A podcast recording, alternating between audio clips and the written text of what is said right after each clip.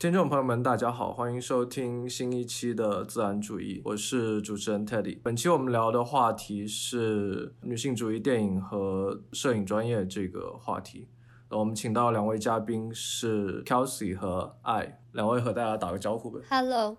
我是爱。Hello，我是 Kelsey。其实 Kelsey 跟爱两位都是我们查普曼的这个研究生摄影专业的同学吧。两位先聊一下，就是对于 DP 这个概念的一些理解呗。我觉得一方面就是作为 DP，你跟各部门以及导演之间的合作和较量，还有就是你个人对电影的一些理解和。知识储备，然后还有就是你作为 DP，你对 camera department，你对 lighting department 的整个协作和管理，听起来好复杂。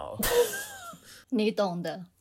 其实就跟老师说的一样，我觉得主要分三类吧，就是作为一个 DP，你同时要是 manager，要是呃 technician，也要是 artist。那这三方面，嗯，其实蛮不一样的。但是作为一个 DP，你必须三方面都顾虑到。那不只有技术层面上的东西，也有想法上、创意上跟沟通上的合作。主要就是怎么把这些东西融合吧。就是两位在这三个方面里面，觉得自己。最擅长哪个方面？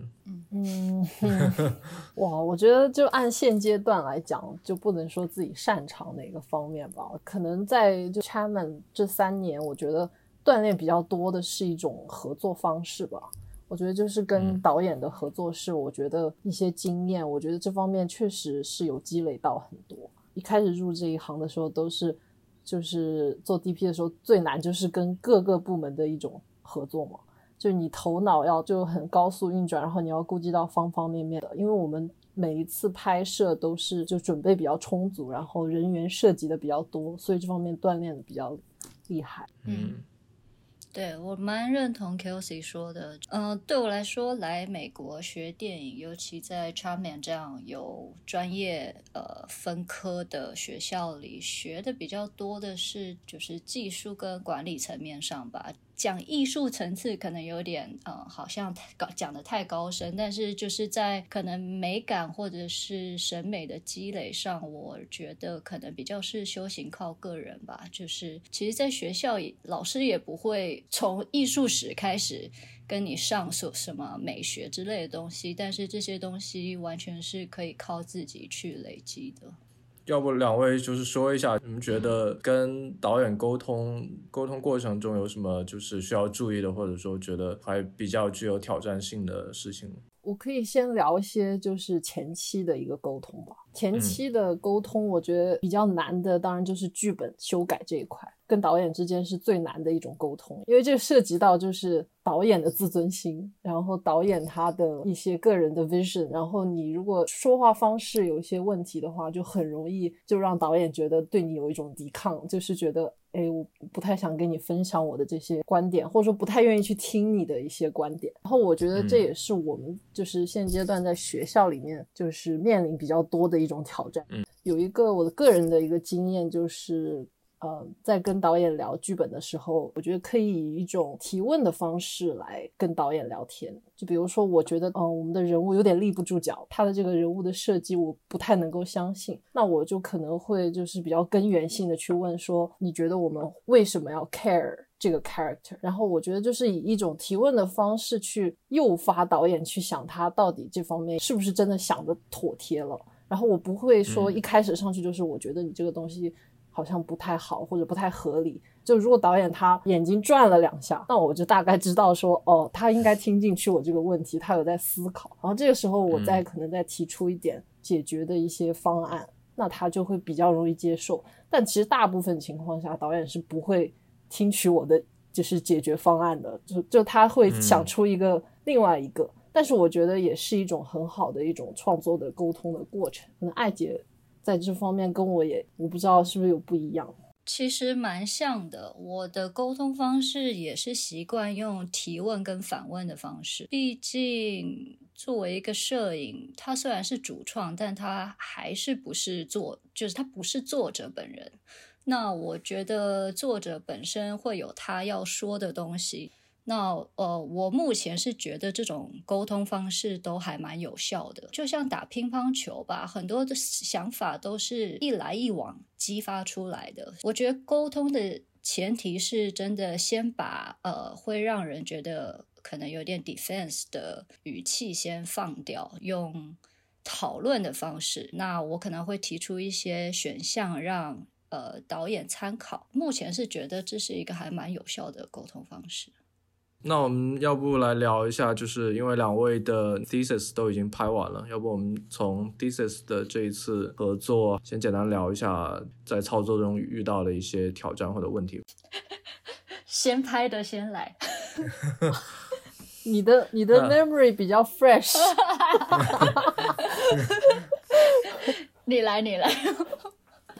哎呀，我我其实我我觉得我有意识到一个问题，我这次合作导演他是跟我是反着的，这个是我后面就是去想我们之间的一些合作的一些问题，我想到一个比较根源性的一个东西，我导演他是坚信我们故事要完整要好看，表演一定要非常好，然后才能拍出来，这个方面是没有任何问题，但是呢，就是在嗯用比如说我们摄影的角度去构思一些。哦，我们我们觉得这个 camera movement 是比较从摄影角度来启发，然后来讲这个故事的时候，他就会有一种心理抵触，他会觉得。有可能就会影响到表演，表演会不是特别合理，或者说在捕捉故事的这个程度上，他觉得是有点就是太注重于摄影这一块了。所以我觉得在这一块我们就有一很大的一个分歧。比较后期我才发现了这个问题。我的导演他比较好莱坞叙事的这种方式，他就是觉得很多东西要比较工整、比较完美。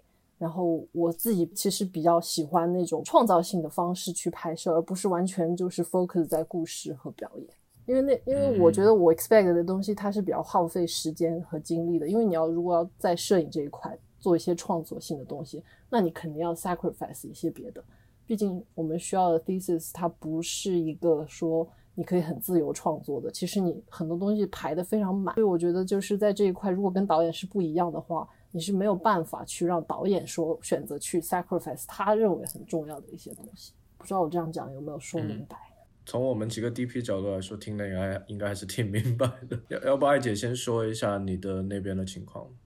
嗯，我先回应一下 Kelsey 这边好了。我个人觉得我运气还不错，我好像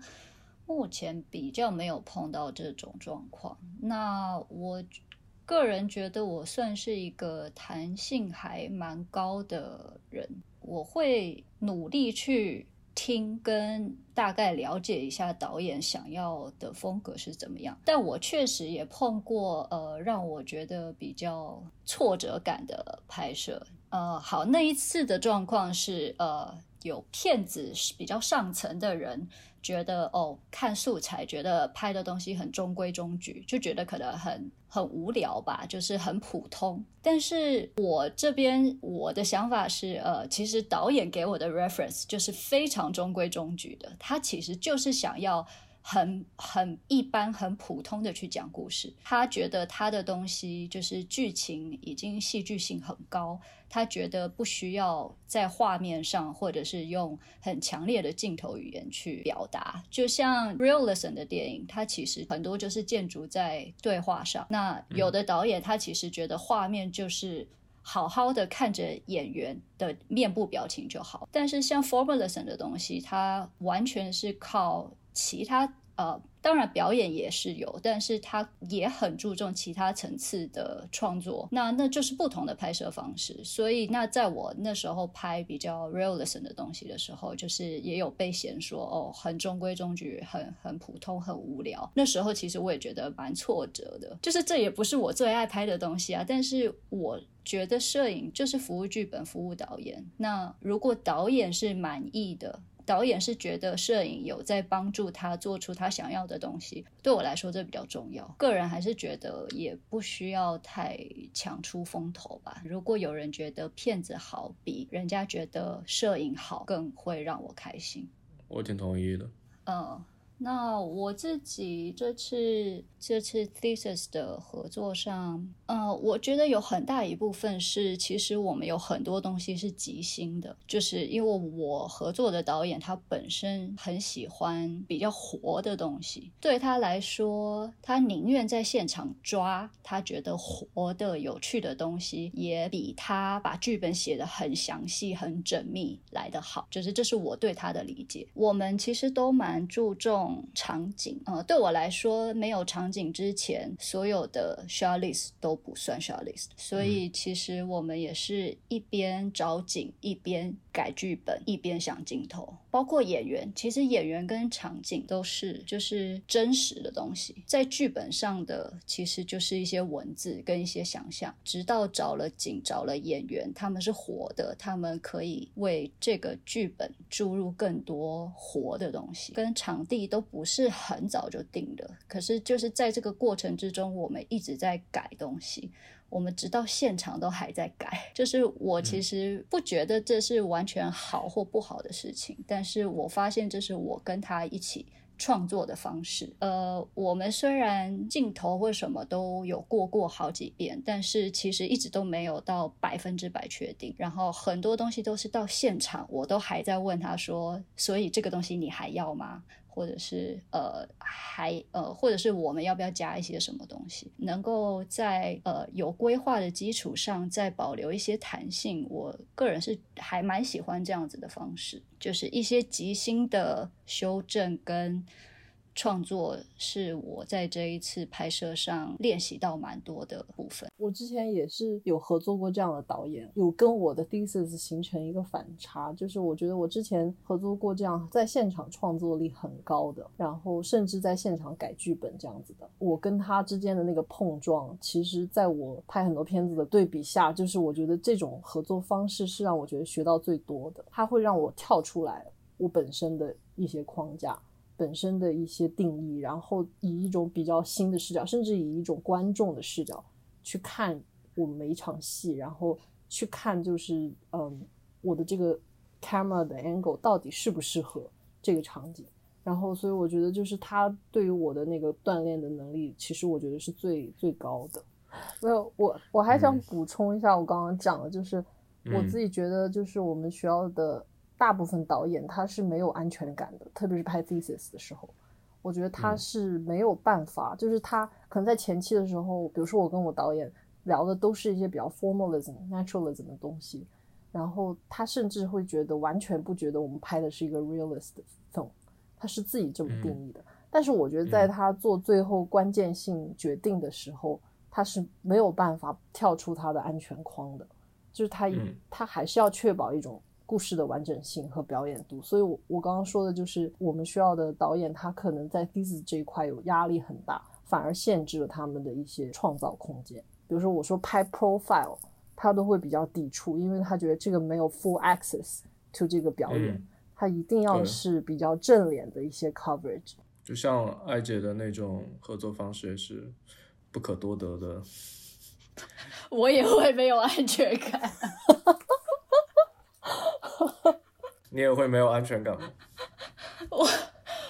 其实我呃回头看这段过程，我是这种不确定性比较高的感觉，其实还是会让人没安全感。对于摄影来说，说真的，其实你有技术跟时间的压力。我这一次的课题就是在于怎么去平衡灵活度比较高，但是呃又要在有限的时间内至少要做到呃。比较高的完成度，就我在艾姐的 set 上嘛，然后又是她 EAC，所以我是目睹了全程。我自己觉得，就是感觉你前期准备超级充足，每一个 scene 就很多那种很复杂的 shot 都还能够去 manage。我觉得就是这一块，我觉得还蛮蛮好的。嗯，一 Kelsey 过奖了，二。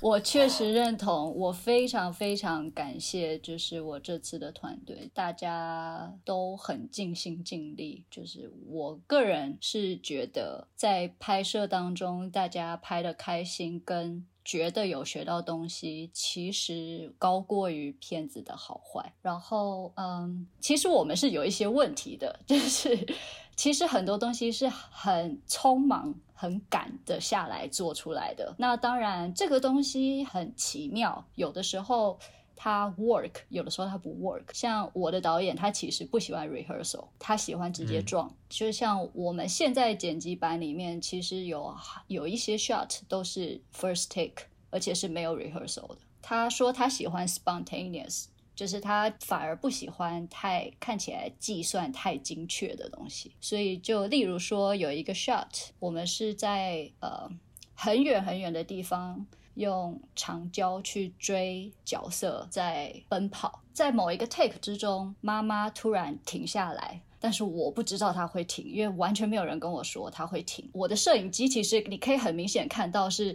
突然顿了一下，然后停了一下，然后又再继续跑。然后导演说他喜欢这个 take，我说不行，就是这个摄影机不好，要再来一个 take。然后后来就再拍了一次嘛，但是导演还最后还是选了。第一个就是他，他就喜欢那个，就是感觉观众跟着摄影机一起跑跑跑，然后呃角色突然停下来了，但是摄影机并不是预先知道的，所以是有一种嗯，他觉得观众是跟着摄影机的。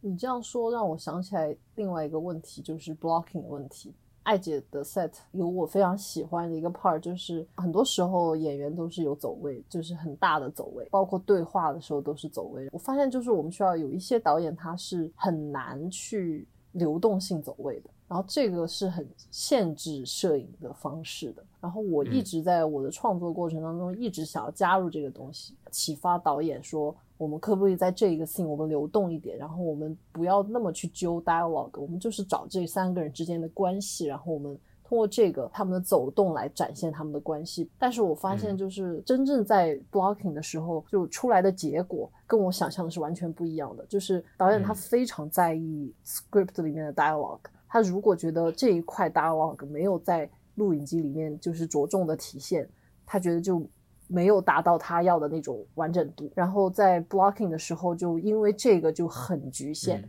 然后比如说我很多时候就是想要串联两个空间，因为我们那个 location。就房间跟房间之间都挨得很紧，就我觉得这方就有点 challenge 我的导演，他有时候会陷入一种迷茫，就是我要怎么才能够让演员走位合理化的串联这个空间，然后我怎么才能在这个过程当中让 dialogue 听起来是自然，或者我能看到这个 dialogue，所以就是在这一块，我自己觉得就是也是一个我在第一次创作当中有一点觉得有一点失望的一点。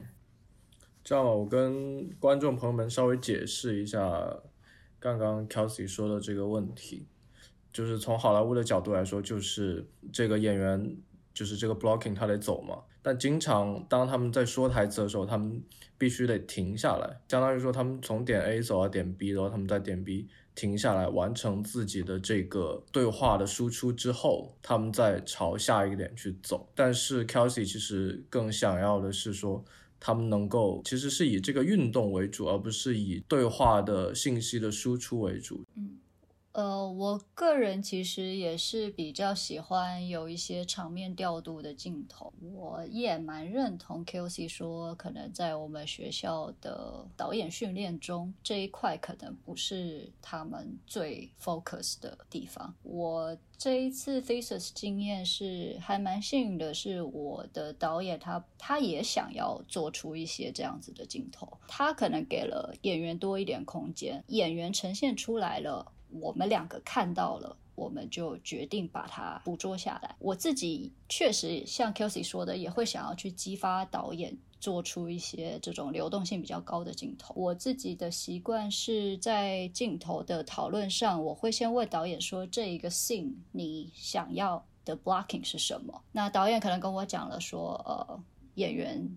从这里走到的，然后这个途中是怎么样子？”那我会想办法用比较少的镜头数去 cover 这些东西。那对我来说，一颗镜头里能呈现越多东西，对我来说是我越满足的。就是我自己如果要我设计镜头的话，我是希望镜头里面讯息量多一点。那这个讯息量不只是呃呈现他们在哪，他们在做什么事情，我更希望可以呈现出角色之间的关系。就我先提个问题。就是刚刚艾姐说的，就是我们想要在一颗镜头里呈现尽可能多的信息，然后让整个画面语言就是丰富起来。但是这个跟你刚刚说的，就是说导演想要抓一些特别活的东西，想要在现场给演员留更多的空间，让他们自由的去 block，自由，而且没有 rehearsal，你就要拍这一条。如果你没有 rehearsal，没有 blocking，你也没有，其实也没有办法很精准的去。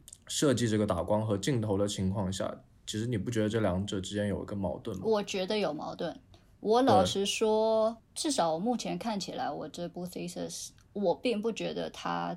特别精致，就是我不觉得我在呃所有的超机跟灯光上。它是就是百分之百漂亮，当然当然也不用到百分之百啦。就是我觉得这个东西确实是矛盾的，但就是看导演跟摄影注重的点在哪吧。就是对我来说，我觉得让演员有更多自由度，作为摄影机是一个去捕捉跟强调表演。对我来说，这个东西是比每一帧都很精致漂亮更重要。那这样吧，我们接下来聊这样一个事情吧，因为我们这个电台其实是想要覆盖到电影这个制作行业中的每一个方向嘛。那么我们作为这一期专题，我们稍微回应一下我们我们聊剪辑那一期他们对我们摄影提出的一些好奇吧。就很多时候从剪辑的角度来说，可能剪辑会有一个。疑问就是说，当我们想要做一些冒险的事情，我们想要做一些不那么 realism、不那么 cut to dialogue、不那么说我是 fully access to the performance 的时候，其实剪辑在现场，他们可能会有一个担心，就是说你这样拍是不是真的行？而且很多时候是剪辑。他这个 position，他在制衡导演，就是说你在前期，相当于说你在前期做这些选择，你不如把选择留到后期，留到剪辑房里面来，然后我们再去讨论，我们再去做，就是这样一个两者之间的拉锯和矛盾，就是两位有什么看法？我们稍微回应一下。我老实说吧，我觉得。我觉得这比较是导演的责任，不是说摄影就把这个东西推卸。但是到底要哪些镜头去说这些故事？说真的，这是导演的 vision。那当然，我觉得作为摄影，你是可以辅助导演这件事情的。我个人是觉得导演都应该要会剪辑，最好摄影也可以多少理解剪辑。就是说真的，我自己是从剪辑转来的，我我可以理解剪辑会会想要什么东西。我自己是觉得很多剧本里其实是没有写转场，但是转场是很重要的一个东西，就是。就是在聊 shot list 的时候，我其实有时候也会提醒导演说，呃，这两两个场之间好像没有转场，或者是我会问说，这一场你打算怎么开头跟怎么结束？就是这算是我还蛮常会在分镜讨论时跟导演讨论到的东西。本来就是多了解不同层面，都会对自己的工作领域有帮助，所以我是觉得。对，就是可以多了解一下不同部门的人在做什么。然后，嗯，我有想过一个，就是我认为我自己比较薄弱一点，就是就是，当然我之前不是拍过一个小片子嘛，就我自己作为导演的时候，就是我觉得我在节奏，就是视觉节奏这一块做的不是特别好。然后我觉得也是我在做 DP 的时候，有时候容易忽略掉的一个事情。然后导也是导演容易忽略到的一个事情，就是这一场的节奏跟下一场的节奏有什么变化。然后这一场的 shot 里面，我们就是可怎么样可以把它节奏做出多样化一点。就是我觉得，就比如说 shot 与 shot 之间，我觉得都是有节奏在的嘛。然后我觉得在这一块，就是可我觉得可以是 DP 帮助导演把这一块做得更好。就可就在剪辑的角度上，就是就不同样的 shot 之间，它是有不同样的节奏存存在嘛。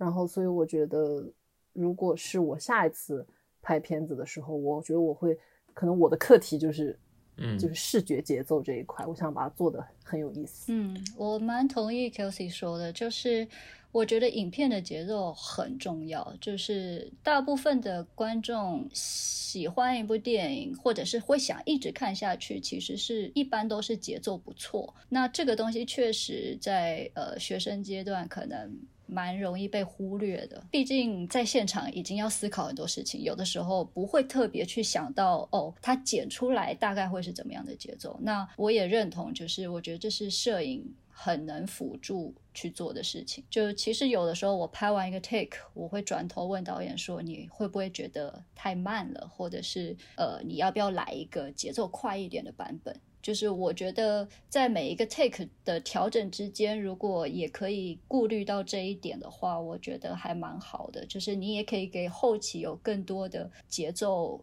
去做选择。其实我有点好奇，就是艾姐要不要说一下自己为什么从剪辑这个 discipline 就跳到 DP 这边来呢？其实我一直都是想做摄影，只是我以前觉得好像不太可能。尤其我以前在台湾的时候，其实女摄影真的是少到不行，而且身边的人也都会一直给我一种就是啊不可能的，就算他们不会直接跟你说不可能，但是他们的眼光，他们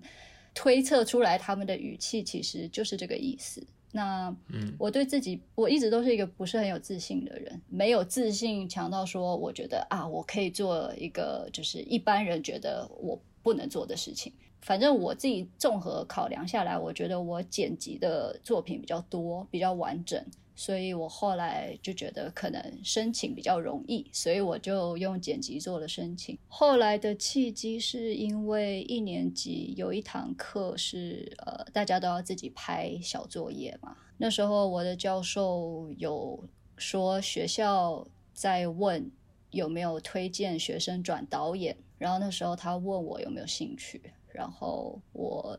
说好，但最后学校跟我说，就是这一届的导演已经满了，所以没有这个打算。刚好很不幸的，我们这一届刚开始有一个摄影，呃，后来离开了。然后我就想说，那有没有可能转摄影呢？因为其实我在美国看到了很多女摄影同学，其实这是给我很大的启发。我。眼睁睁的看着这么多女生，她们可以做这件事情，而且我觉得她们做的不比男生差，所以我觉得这并不是真的是一件不可能的事情。所以后来就问了学校，然后写了一些东西，放了一些拍过的东西，最后学校许可了。然后一方面也是我其实做剪辑的时候，我很矛盾的一件事情是，我觉得我好像可以剪的还可以，但是我发现我没有到那么喜欢剪辑，就是有的时候我觉得如果一个镜头可以表达很多东西，我甚至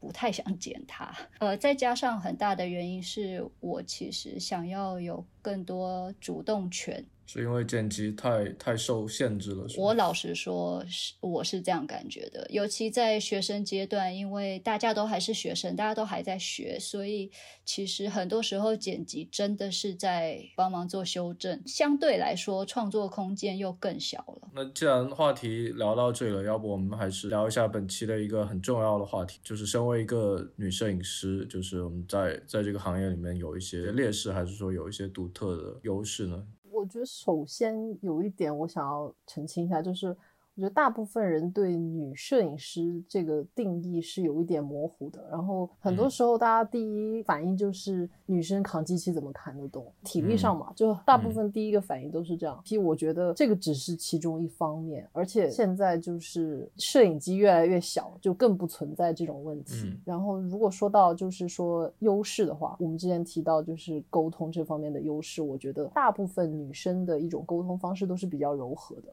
不会说很直接的去把一些问题讲出来，而是一种循序渐进的一种方式去去聊一个问题。就这方面，我觉得是女生这一块比较有优势的地方。作为我个人经验来说，就是我从来都没有觉得做女 DP 是一件多么可怕的事情，就是你要面你要面对好多难题。我其实一直没有往这方面想过，因为我几乎所有的职位我都有做过，就是我本科的时候就有自己拍一些小片子，然后就自己扛摄影机，就是就在我的那个概念里面，就是并没有把男女之间的这个区分开。我自己觉得我自己拍的东西真的很丑，就本科拍的东西真的很丑，我很想要在画面上有一个比较系统的学习，在画面上怎么去把它拍得更有意思，所以我才学摄影。呃，我觉得性别其实只是主宰个人经验跟思考方式的因素之一，它不应该被当成人家对你的第一印象，就是哦，一个女 DP 就是应该是怎么样子。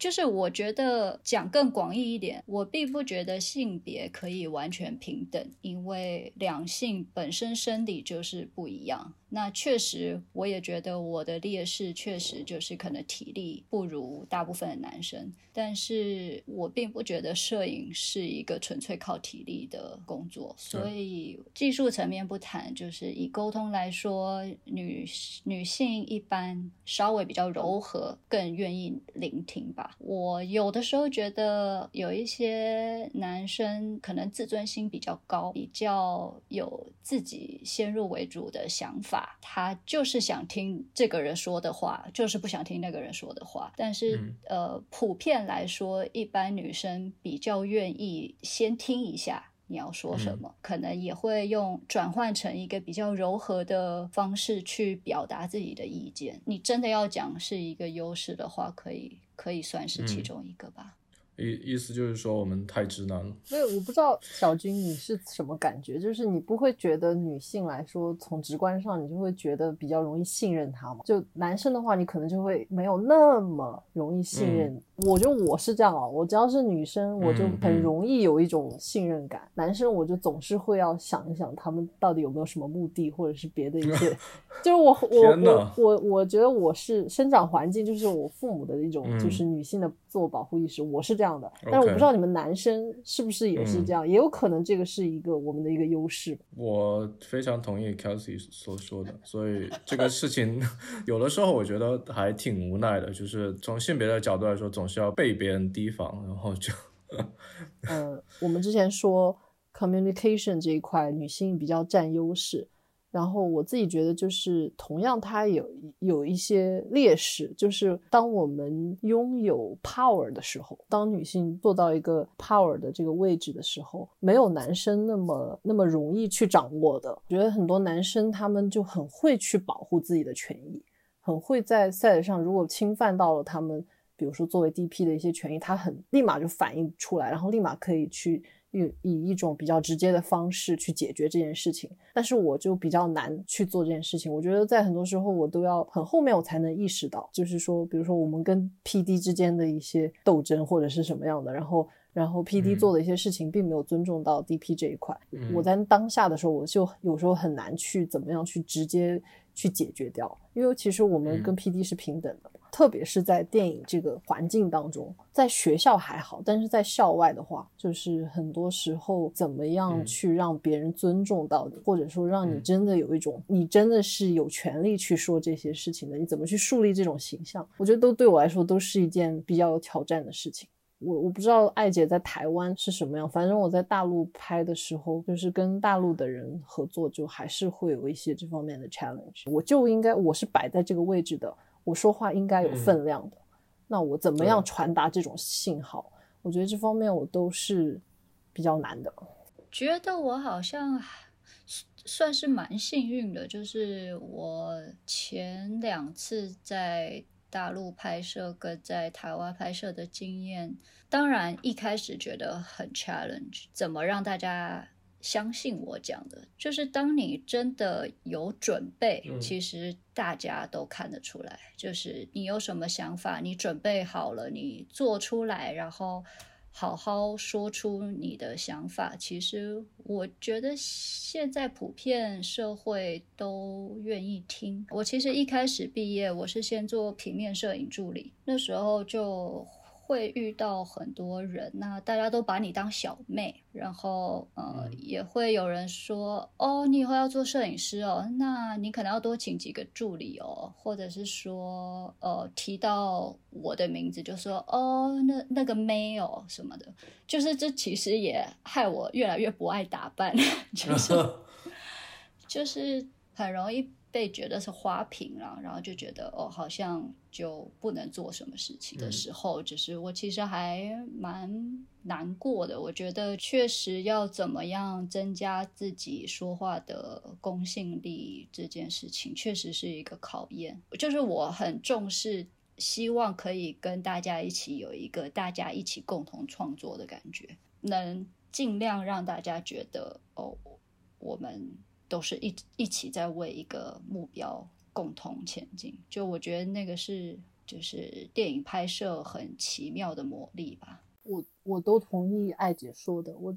就可能多加一个，就是我是觉得有的时候当出现一些问题、出现一些矛盾的时候，就不一定你用这一个方式就能解决。然后我觉得就是我也在尝试用一些比较男生的一些觉着去以那种方式来解决。有的时候不是说你。能讲道理，或者说你能去掰扯，你就可以把这个事情解决的。就是我觉得，呃，也是一种是人生经经验吧。我觉得也是一种，我觉得可以在男生身上借鉴的一些东西，就是他们是怎么样维护自己的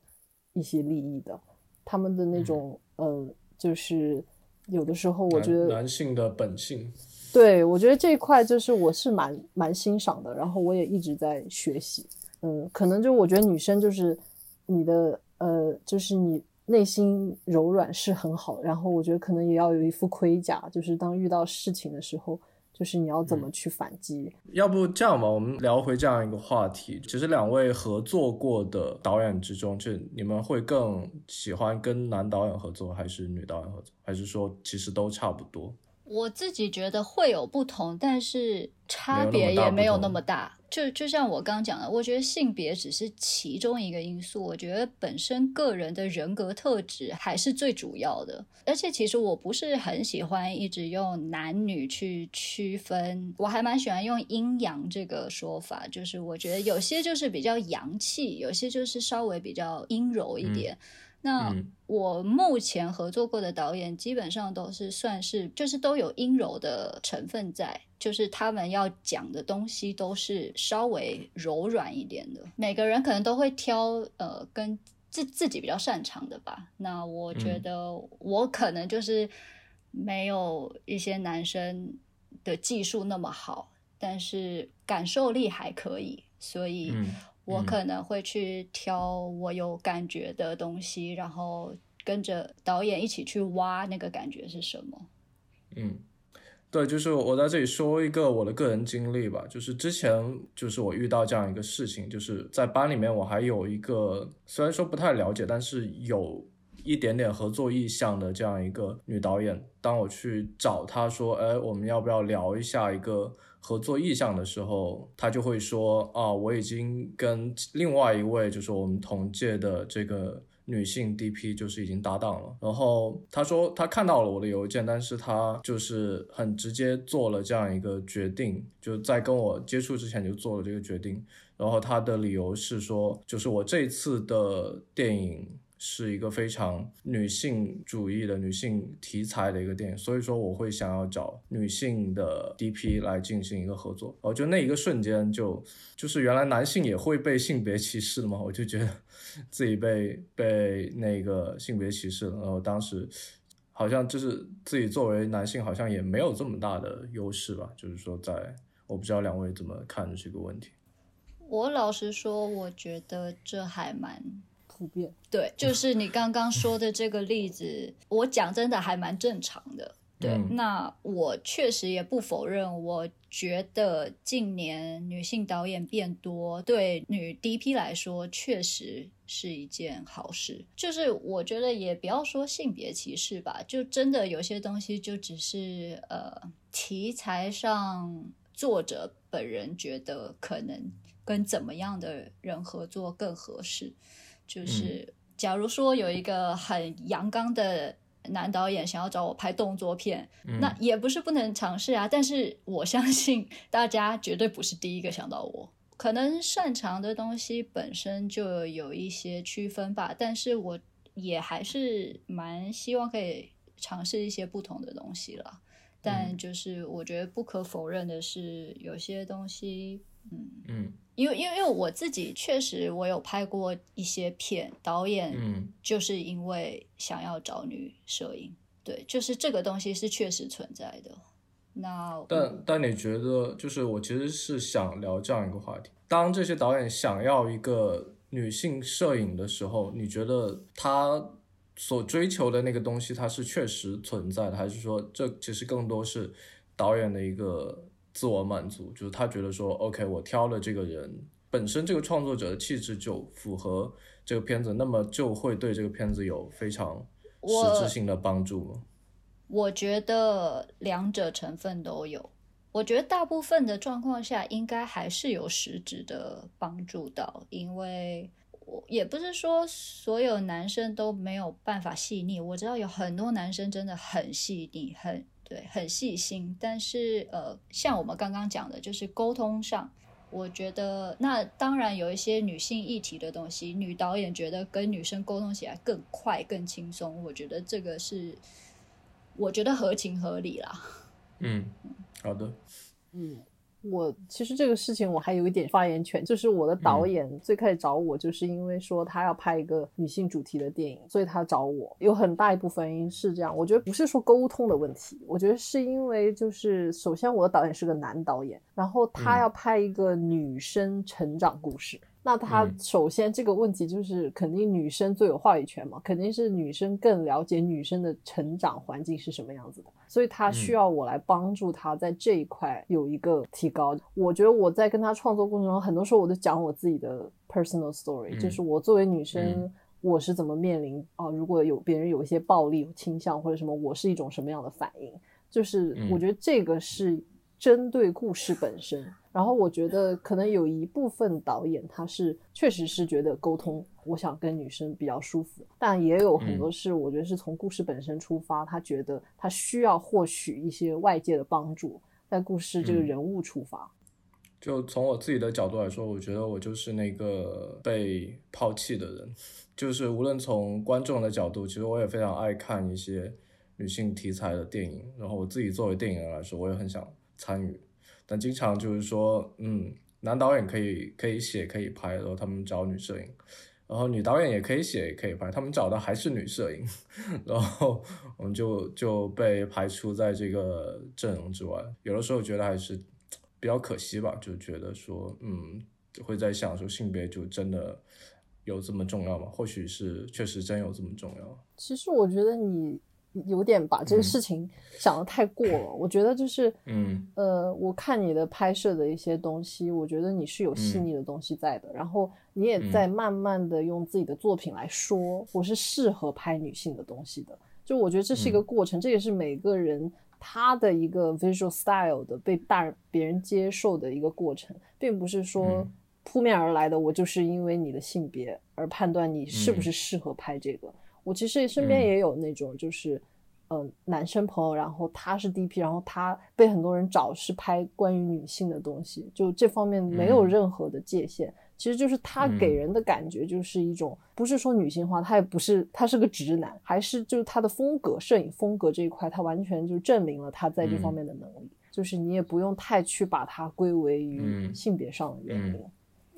我完全认同 Kelsey 说的。然后我就想说，嗯，其实大家其实都会有一点，就是先入为主的刻板印象，就是会想象好像男生拍的东西就是怎么样，女生拍的东西就是怎么样。但是这个东西真的没有那么绝对。然后有些东西是需要时间的，就是嗯，本来我们就都是学生嘛，本来就不是。看一个人怎么样，就决定找谁做什么，所以都是慢慢用时间、用作品说话吧。我们我们就进入到下一个话题，我们来聊一下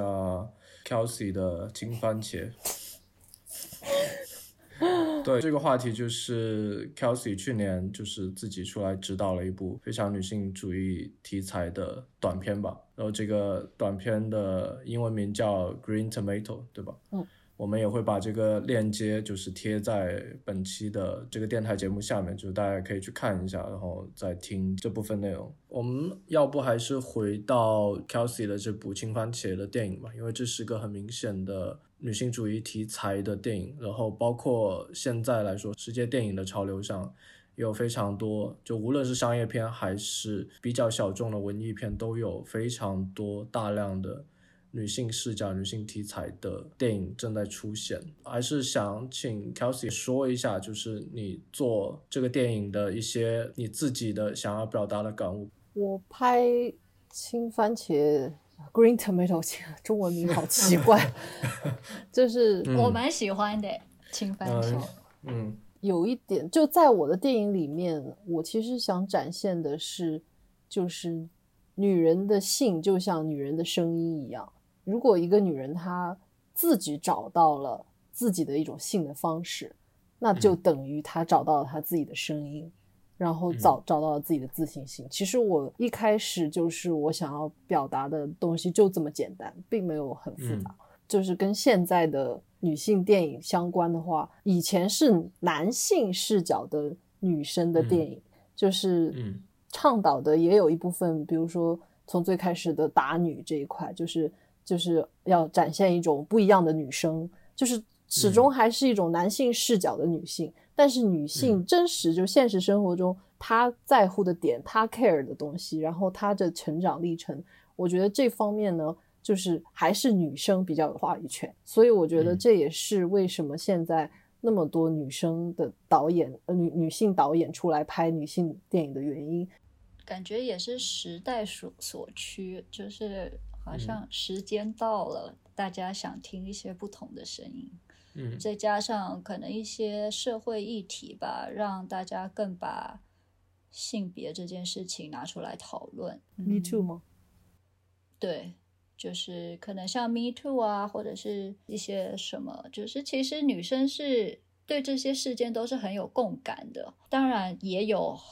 男导演把女性题材拍得很好，很细腻。但是确实是，就是毕竟女生最了解自己的身体、自己的成长经历。就要不 Kelsey 先说一下，就是为什么自己会有这样一个契机要出来自己拍摄一个东西？我觉得是一个长期的憋屈到一个爆发的过程吧。就是长期以往，就是因为作为 DP，你很很少就是在。题材上有选择，然后你很难去在风格上有选择，然后学校资源其实蛮好的，我一直都还挺想要，就是就是拿到学校资源，然后尝试一下自己就完全有说话权的一个一个作品。就去年暑假就想说，那就争取这个机会好好的试一下。然后然后我自己呢，也其实一开始呢也是受一些 visual 的启发，就我平时看到的一些。东西，我觉得，我觉得有些风格我想要尝试，所以我也是通过先是 focus 在 visual 上面，然后我才慢慢去把它归归结成哦，我要拍这个主题。然后我觉得其实从 DP 转到导演，就是这个过程是还蛮痛苦的，就是因为我觉得呃有很多领域。是我以前没有涉及到的，因为我自己很有兴趣做这件事情，所以我觉得在中间我就有学到很多。我觉得一开始在 audition 的时候，我有一个演员，他对我非常有质疑，他觉得就是说，因为我在 audition 的时候，我跟他展现了一些我 visual 的 reference，然后他就很质疑我，就是你到底是要好好讲一个故事呢，想好好让我来表演呢，还是你只是为了拍一个风格的东西？然后，对，然后我觉得就是我作为女性的一个出发点，就是我要尊重女生，因为我拍的又是一个比较敏感的话题。在 audition 的时候，我有个很重要的环节，就是我要跟他们好好聊一下，就是他们愿不愿意拍这一块的一些东西。然后我很尊重他们的意见，然后我同时呢也跟他们保证，我是一个 all female crew，跟他们提供一个绝对绝对安全的环境，让他们去做一个尝试。就我觉得一开始他是对我不信任的。但是因为我自己慢慢的就是进入到学习做导演的这个课题里面了，就也请教了很多导演朋友，就是他们是怎么跟演员交流的。然后我当时跟他就是也是以一种提问的方式跟演员进行交流，就是我是完全是先通过他们摄取到的信息，比如说他们看完了我的剧本，他们摄取到的信息。他们跟我说他们对这个角色的理解，我在引导性的说，我觉得我对这个角色的理解，然后我们作为一个共同创作。我的主演呢，就是那个女生呢，我觉得很幸运，就是她是一个很很有灵气的女生，她是一个很 spiritual 的人，因为她人生当中遇到很多挫折，然后我当时也是花了很多时间在私底下跟她去一次咖啡厅，去跟她聊天，大概跟她聊了四个小时，她跟我讲了她很多她的人生经历，然后我觉得她非常适合我的那个角色，果然。他对那个角色的感悟性就相当的高，就是那个被绑的女生是吗？对对对对，就这两个女演员有一个共同点，都是有一些跳舞的经历，所以他们在肢体这一块是可以很舒展的这一种。从 DP 到导演这个过程虽然是比较难的，就是因为沟通这一块，就是嗯，其实跟 DP 平时的沟通是完全不一样的，你的方向是不一样的。然后我觉得跟演员的一种沟通，你更需要让他们获取一种安全感，觉得你是值得信赖的导演。在这个过程当中，我觉得我算是做的比较好，所以在真正拍摄的时候非常的顺。就即便拍一些比较 private 的 scene 的时候，他们非常能放得开，非常能去展现比较真实的这个 character 的这个心理过程。我觉得就是 Kelsey 所说的里面最让我触动的一点，就是说你会跟演员去，就比如说私下里再见面，然后你去听他的一些经历。然后你可以让他去信任你，然后就是说把整个身心交给你。我觉得这个合作相对来说其实是非常难得的，因为在我就是我当导演的经历里，我完全做不到这样的事情。可能也跟性别有一点点关系吧，我不知道。但是我知道这个片子是就是 Kelsey 是既当导演又当 DP，就是就这样一个事情，包括你在现场怎么样处理这样一个身兼数职的情况呢？嗯，确实。我一开始都有点怀疑自己能不能做到这件事情，因为我在 multitask 这一块我不是特别的好，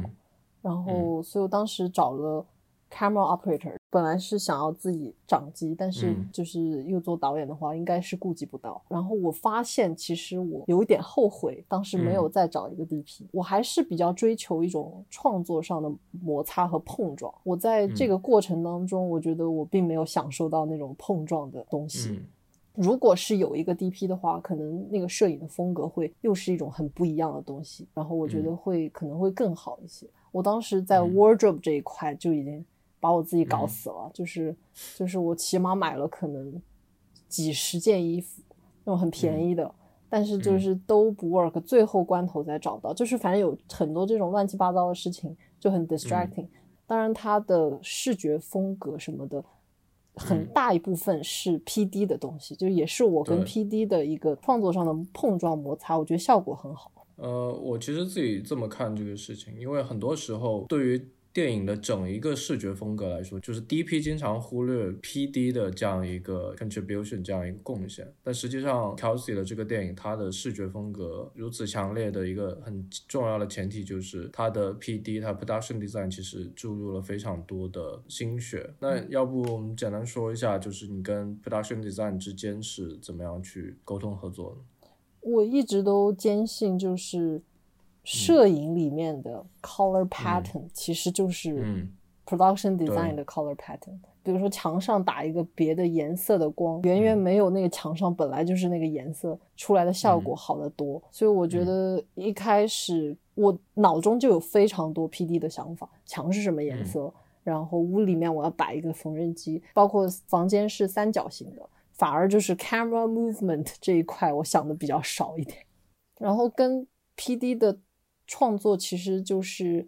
我很直观的跟他讲我想要一个什么样的东西，我给他给到他很多 reference，然后他在其中再给我提供一些类似的参考，然后我们两个再共同决定一些具体的 props，然后在决定 props 这一块，然后我也是跟他一起去买，就我的那个 film 涉及到很多的布嘛，然后。我有去到，就是叫 L A Factory 吧，就是有有几条街全部是卖布的。然后我跟我的 P D，我们两个花了一整天时间，就去逛那几条街，然后包括拿就是照相机去把每一块布的那个拍下来看，就是在摄影机出来的那个颜色会是什么样子，就力求那个颜色出来是我们想要的。哇，这也太屌了！这中间这中间也出现了一些问题，就是我们在最终拍摄的时候，那个绿色的窗帘，就是我发现，就是我跟 P D 我们选定的那个还是颜色不对。开拍第一天，然后我当时心里面很崩溃，然后我立马找人去去超市买了不一样的帘布换上来。确实，那部片的呃美术设计很棒，而且看得出来就是花了很多心思在上面。然后呃，回应刚刚 Kelsey 说，呃，摄影的 color palette 就是美术的 color palette，我是认同的。所以其实。我一直都蛮注重美术，就是虽然我只是一个摄影，但是我每次都会跟导演说美术很重要。嗯，对，然后呃，这个包括说多分点钱给美术吗？当然，摄影也要有基本的啦。嗯，就是呃，这个包含说我其实会花一些时间跟美术做讨论。因为真的怎么拍都是美术的东西。呃，我自己的习惯是会出一个很粗略的方向，最基本可能就是冷暖色的区别。那有的时候比较精确一点，可能会有在更 specific 的颜色。我觉得不管导演或摄影吧，就是能用能在更多层次上做思考跟创作，都是。越能帮助作品说话。呃，你刚才提到说，你觉得是一个呃积累到一个爆发的点，促使你拍这个东西。那我们可以听听看，这是一个怎么样的历程吗？一开始就是我们第一年到这边来的时候，就是呃，大家就学很多关于 DP 的东西。然后真正拍东西的话，我觉得，因为我们积累的也比较少，所以在很多时候，包括剧本创作这一块，其实是比较难去说服导演。然后我们走一个比较有意思的风格，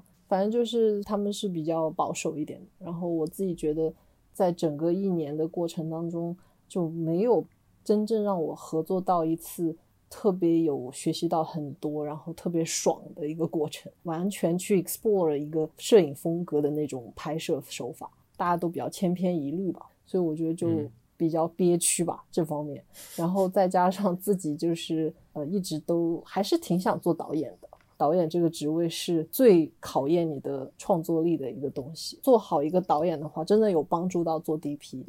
因为我生活当中有接触到别的学校的导演，我觉得他们的那种创作热情，就是整个全身心投入到作品的那种程度，我完全没有在学校里面看到。然后我觉得很多导演是一种交作业式的，然后这也是让我很憋屈的一点。如果导演很 passionate，我觉得他出来的作品一定是不一样的，因为他一定有野心，他一定有想尝试不一样的东西，他才会有这么大的一个创作热情。但是我觉得很多导演都有一种，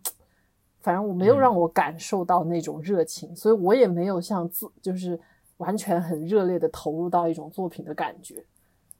然后，对对对，你说这个我太有感觉。你觉得这个跟我们学校我们道奇的这种模式有关吗？就是说，我们我们有规定好的时间，然后我们有人员都给你配好了，学校再出一部分钱和机器，就是这样，好像大家都。有条不紊的按照学校的这样一个一个规定的路径来走，你觉得跟这个模式是不是有有一些关系？嗯，我觉得不应该诶，就是，嗯，我觉得听起来都是蛮好的资源，对，而且我个人是觉得有时效限制是比较好的，嗯嗯，就是毕竟毕竟你在。真实世界里总是有时效的吧？是的，嗯。但我们比如说，我们对比一下 USC 的那样一个情况，但我了解到的大概是说，我们没有规定一个具体的时间、人员让你去拍，而是说，你如果想自己拍片子，你就要自己出钱，然后自己找人，自己去向学校做出这种申请和什么。所以说，你想拍也行，你不想拍也行。那而且你想拍的话，这些资源都没有我们查普曼的资源这么好。但是在这种情况下，每年都还能继续拍片的那些人，他们应该是真的有热情，就是真的要顶着这么大的压力和困难，就是我也要去拍片子，我也要去凑人，是就是那样一种情况，可能是我们查普曼没有的。我觉得好像也不能按学校来区分吧。我接触到的 USC 的同学，就也也是有热情和有没热情的，就都都都有，反正就还是个挺怪的现象。我觉得查普曼有一点点普遍是这样，是不是？像你说的 Summer Class 的时候，好像大家反而比较有创造力，是不是因为我们可能有一些规定的太严格了，或者是怎么样？但这个跟热情、创作热情，我觉得没有太大的关系。我觉得按理说，如果是我，如果我要讲一个我自己选的剧本，其实大部分导演都是自己的写的剧本嘛。然后我觉得按理说创作热情应该很高，但是我也不知道为什么，就是我接触到的导演几乎没有让我这种感受。嗯，行，我们相当于留一个 question mark，然后我们过几期看能不能找导演再来回复一下这个疑问吧。OK，这两年就是你们有看到什么比较喜欢的，就是女性题材的电影吗？我比较喜欢好像都是男男生拍的，看了那个《杀之女》，不对，它也不算是一个女性主义电影，但是它把女性拍的特别细腻，特别的不一样。就我记得你好像之前跟我讨论说，呃，干湿度就是画面干湿度的问题，他那个片子里面把女性的干湿度拍的就是极致了。呃，我觉得我作为女生，我都没有办法把女性就是拍的很呃女性的韵味。我觉得我有时候都没有办法做到这一点。觉得有时候男性在观察女性这一块其实不一样的。就像你那时候说我的《Green Tomato》里面说，哦，他这个镜头里面这个女生拍的不是很美，或者是呃有时候作为女生来拍女生的时候，其实可能没有那么注重女性的美感。有时候可能更真实、直观的是一种女性的呃内心体验，但是男性拍的东西就是真的会可以把女生拍的特别美，然后没有没有觉得就是女生比男生更会拍女生。嗯，对。你们你们有看那个《燃烧女子的肖像》吗？我刚就在想，你是不是会聊到这个？就我们来聊一下二零一九年的《燃烧女子的肖像》这部电影。你们你们喜欢这个他写的这个题材，包括他写的这个故事，包括他拍摄的一些手法。据我所知，他的 crew 里面基本都是女性，他 DP 也是女性，就是他整一个环境就是女性占绝大多数的这样一个一个故事一个电影，就是从戏里包括戏外都是这样。我个人觉得还不错，但也许因为我期待太高了，就是我就我现在其实都尽量让自己连预告都不要看，因为我发现我的预期心理会影响我的观后感很大。嗯，对我觉得我是有一点期待太高，然后所以我看的时候我是觉得很很不错，但是我个人对于一些。拍摄的不管是角度或者是场面调度，我是个人是觉得好像可以更好。嗯，然后可能我自己有一点点呃先入为主的观念，就是我个人会觉得它看起来没有，就是不够那么古典，就是。就是当然，他的一切美术啊，costume 都是就是是考究的嘛。但是，嗯，不知道，我觉得那个颜色对我来说，对于我对那个年代还有那个题材的想象，可能有一点点太鲜艳。可是这完全只是我个人主观的感受了。嗯，他们在海边有一个镜头是他们两个的 profile，你看向我，我看向你。我觉得那个东西很有趣，还有包括后来的床戏，就是将镜子放在下体那边，都是一些蛮有趣的桥段。我最喜欢的还有就是那个火烧到裙子那一段，对，就是整个气氛的烘托，嗯，我觉得，然后我可以感受到他们的化学变化。我我这一点还有一点不同看法，就是我可能我不是个。女童或者是什么？我是个直女，我觉得有一种哦，因为我是定义了这部电影是一个是一部女童电影，所以我自动带入他们两个，看他们两个要在一起。但我当时看的时候，我自己并没有觉得他们两个之间的 chemistry 是幸福的、信任的幸。然后，嗯，就是在故事这一块。我并没有觉得很惊艳或者是什么，但是我自己觉得就是在画面上我是很还是蛮喜欢的。嗯，他的那种很透的感觉，就是他皮肤的那种透度，还有我觉得可能艾姐说的就是那种年代感，是可能那个年代我觉得稍微偏暗一点吧。但是他这部片是很亮、很明亮的感觉，对，就室内和室外都是很明亮的感觉。所以我觉得他的那种很透的感觉，我觉得还是很不一样的。我自己还是觉得挺好看的。呃，我也最喜欢就是那场唱歌的那场戏，就是我觉得，就是因为我本身就喜喜欢电影里面有一些唱歌跳舞的部分，就如果是一个好的剧本，有这个东西的存在，会让我完全把这个电影就呃拉到一个另外一个高度。嗯，就反正那场戏是我整个片子里面让我印象最深的。但就是我跟艾姐也观念差不多，就是它并没有让我觉得是一部很惊艳的片子。就是我觉得就是一部还不错的女同片。对我老实说，就是我感受他们的 chemistry 就只有在那一场戏哦，就是就就是对，就是那一场戏，我觉得哦有了，但是前后我都觉得呃，我我没有特别感觉，就是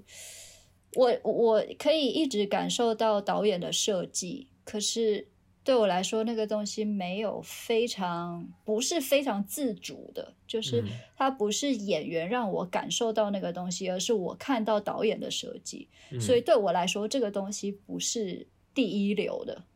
OK，对，呃，其实我挺认同说他们唱歌那一段，他处理的算是非常有创意的一个方法。就是说，如果你突然出现一个唱歌跳舞的桥段，像印度电影一样，就是一般观众都会出戏，因为这个其实很不符合现实生活中会发生的事情。但我作为一个就是直男视角，我看看这个桥段的时候，就突然有一个感觉，就包括他电影中很多其他的空间里面，他都是没有男性的，包括他唱歌跳舞的这个桥段里都是没有男性，男性好像被排除出这个空间之后。就当你有这么多女人、女性就是聚集在一个空间里的时候，她好像就会突然一下产生一个很奇怪的立场，或者说她产生一个很奇怪的氛围，就会让所有人很自动的就唱起歌来，然后整一个空间就萦绕着一种很神奇的魔力。就是我觉得这是他这一场给我的一个感觉吧。我可能就作为一个男观众来说，我比较在意的。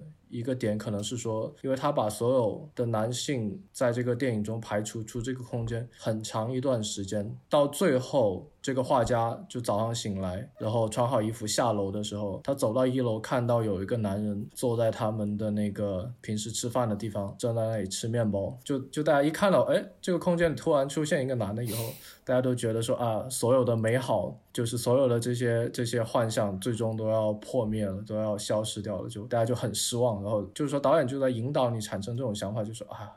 就男人真不是什么好东西，就是 只要他们一出现，这个这个。女性之间的美好好像就要就要灰飞烟灭了，就是我我自己作为一个男生看这种东西还挺难自处的。哇，我觉得会不会是男男生看会比较有这种感觉？我真的没有这种感觉。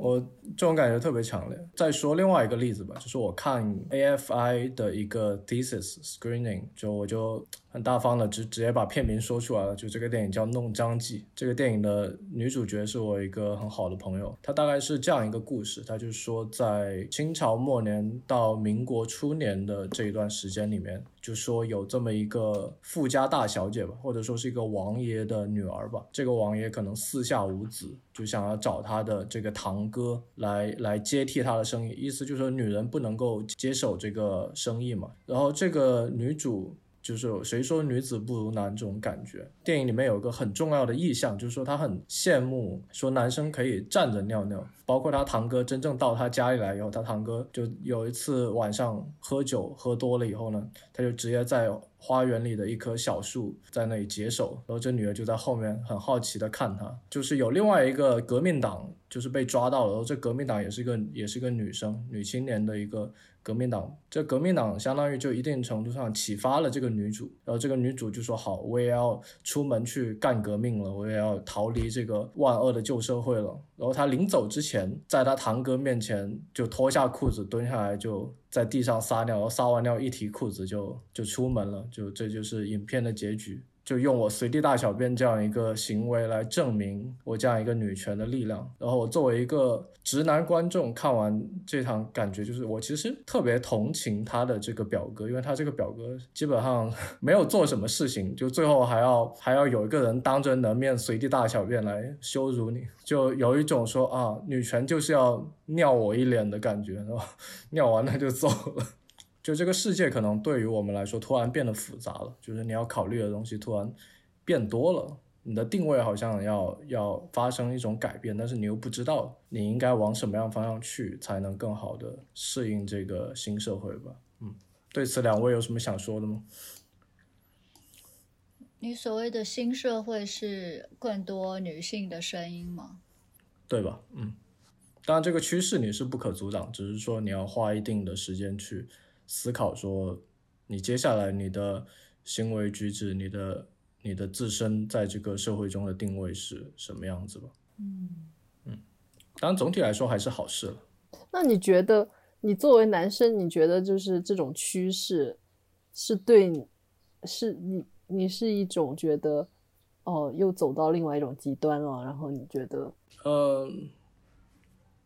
其实并不是吧，我因为一方面就是，其实作为一个男生来说，我觉得我有一种好奇感，就是我会想要去了解女性的很多事情，就包括，而且很多时候其实你是一种反叛，就是我自己其实是一个挺反叛的人，就是在原来可能在性还比较被禁锢的。年代吧，就是你可能会有种反叛，你想要去了解女性的身体构造也好，你要想要去了解女性的，比如说月经对她们有什么影响啊，她们平时是怎么样生活的，就是你很想去打破这一层迷思，去了解。包括女性电影崛起之后，你又想要去了解她们的内心，包括你读一些文学作品，就是女性是怎么想的，包括女性她们之间同性的这种爱情这种关系，就是有这种描写这种电影。你也会想去看，说啊，那那女性跟女性之间是怎么样谈恋爱的？只是说，当你这些事情了解多了以后，你回过神来再再看自己，在定位自己的时候，你会发现，因为你有了这些新的认识，那你自己现在应该处于一个什么样的位置，你就要重新去定位自己吧。而且可能一时之间，你你不能说马上就有答案吧。我觉得，嗯，你想的好周全哦。因为我觉得这可能是政治正确下面的一种，就是可能很多时候你在追求一种新的正确吧。嗯，我老实说，我并不觉得这是一个新的东西，只是这个东西现在被拿出来讨论了。就是我觉得两性对彼此的尊重，这是嗯一直都应该存在的。以我自己是女生的角度来说，我对这个状况是乐乐见的，因为我觉得。这些一直都存在的东西，现在有人拿出来讨论，这是这当然是一件好事。呃，只是当然，我觉得今天能听到你说出你的观点跟想法，我觉得也很好，因为其实没有其他，就是目前为止没有其他男生跟我讨论这件事情，我还蛮欣慰，就是你会对这个好奇，所以你会想要去看、去了解女生在想什么。我觉得，嗯，我觉得是很好的事情。对我，我只是要说，我觉得这其实不是一个新的观念，就只是它一直存在，然后大家现在拿出来讨论。嗯，感觉艾姐一直是比较平衡的这种。我希望世界和平啊，虽然我觉得不可能，我知道不可能，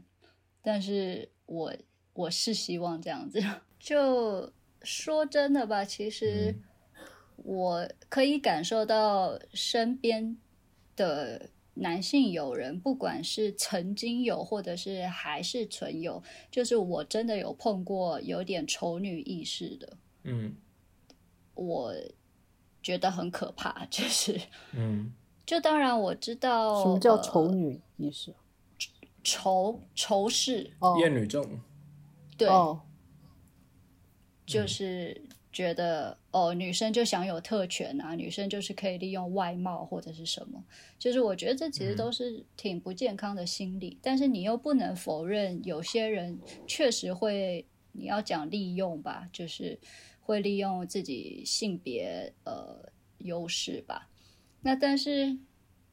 我觉得这就看做到什么程度吧。就是你如果尊重自己，也尊重别人的话，你会在适当的时间好好利用你的性别优势，但是不会把它拿来做一个强加的东西。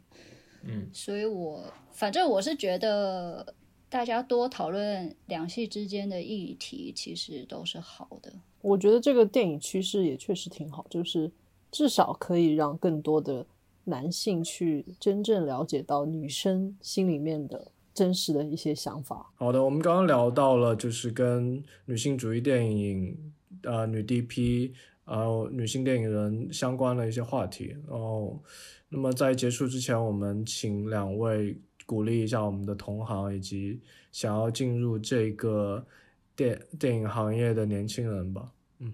就不要轻，女生还是不要轻易的选女 DP，不要觉得看起来酷就选女 DP，就是